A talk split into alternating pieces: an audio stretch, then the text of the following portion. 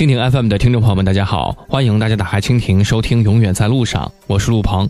如果您喜欢我的节目，可以在蜻蜓当中点击收藏，就可以想听就听；或者呢，在新浪微博当中搜索主播陆鹏，在微博中你也可以分享你的旅游故事。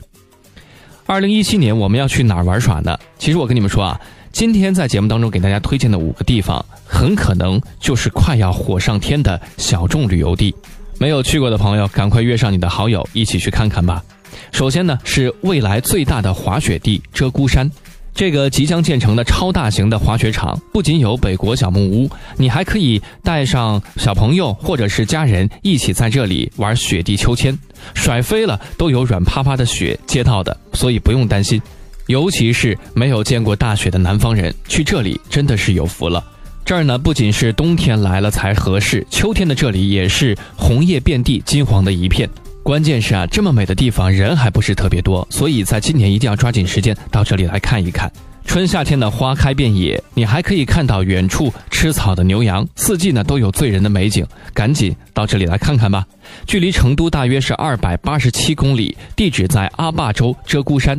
自驾呢可以从成都走都汶高速，再到理县，到米亚罗，最后到鹧鸪山。第二，寻找世外桃源党岭。都在往稻城亚丁跑，想要看一眼被世人遗忘的美景。然而，四川的世外桃源真的太多了，你来了党岭就知道了。难怪陶渊明会为了田园故居而放弃官位。秋天的这里是金黄的草甸，随处都可以看到策马奔腾，活得潇潇洒洒。喝一口青稞酒，整个身上都开始发热了。白雪一片覆盖了秋色，在这个小村子里面住上几天，早起看日出，炊烟袅袅，便去就餐；午后呢再看夕阳，月亮和星星并肩的时候呢，就可以悄然入睡了。是不是立刻就想动身了呢？如果觉得太冷的话，把裤子一捞起来，就可以去泡哈野温泉，健康养生，相当的安逸。既然来了丹巴，也可以进莫斯卡这个神隐的村子去看一下绝世的美景。山谷里面藏着的藏族村落，每个人都非常的淳朴，这不就是我们所追寻的吗？没有城市的势力，只有虔诚等待喂食的肥雪珠子。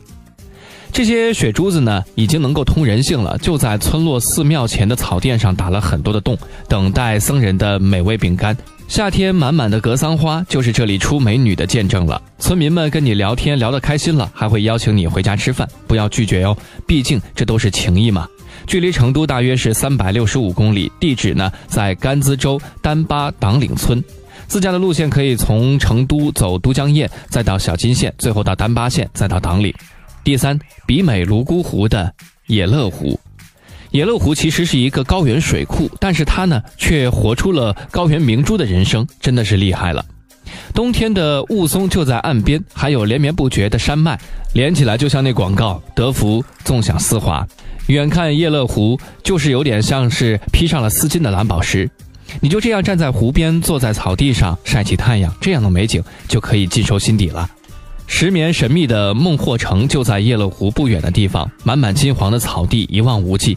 坐在这里惬意的待上一会儿，也是一种感受。距离成都三百一十七公里，地址在凉山彝族自治州冕宁县叶乐湖。自驾的路线可以从成都到雅安，到石棉，到冕宁叶乐湖。第四，徒步花的海洋，花绿二海。话说这个花的海洋呢，真的是太适合徒步了。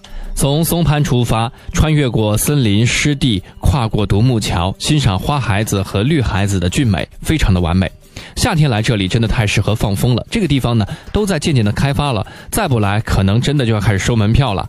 带上吃的和帐篷，两天时间就可以穿越到平武那端，大家一起坐在花丛里享受辛苦后的美食，想想都觉得特别的幸福。走着走着，过了森林，翻了山，出现在眼前的就是这样的开阔。这弯曲的溪流有点小九曲黄河的感觉。地址呢，距离成都大约二百八十公里。在梁阿坝松潘县花绿二海，自驾路线可以从成都走都汶高速，再到茂县，再到花绿二海。第五，静心垂钓龙凤溪湿地。成都最近的天堂，这边还有很多人晓得的，特别是一些钓友们，经常开车来这里钓鱼，释放心情。但是这里真的非常的美，喜欢钓鱼的肯定要来这里玩一玩，还可以带上孩子来露营，湖边看朝夕之美，和妈妈小伙伴一起做个饭也是很有乐趣。还可以和朋友在这里划船游水，看看哪个钓的鱼多，甚至啊，有些四川人会带上麻将在这里打个麻将。都说小桥流水人家呢是恬静的乡村生活，这里正是这种生活。落日渔船摇，是不是听起来都非常的舒心呢？距离成都大约九十九公里。地址在成都市蒲江县两河水路，自驾线路从成都到蒲江到龙凤溪湿地。二零一七年的四川，这些火的小众的旅游地就是这些了。如果你有时间，带上朋友一起来看看吧。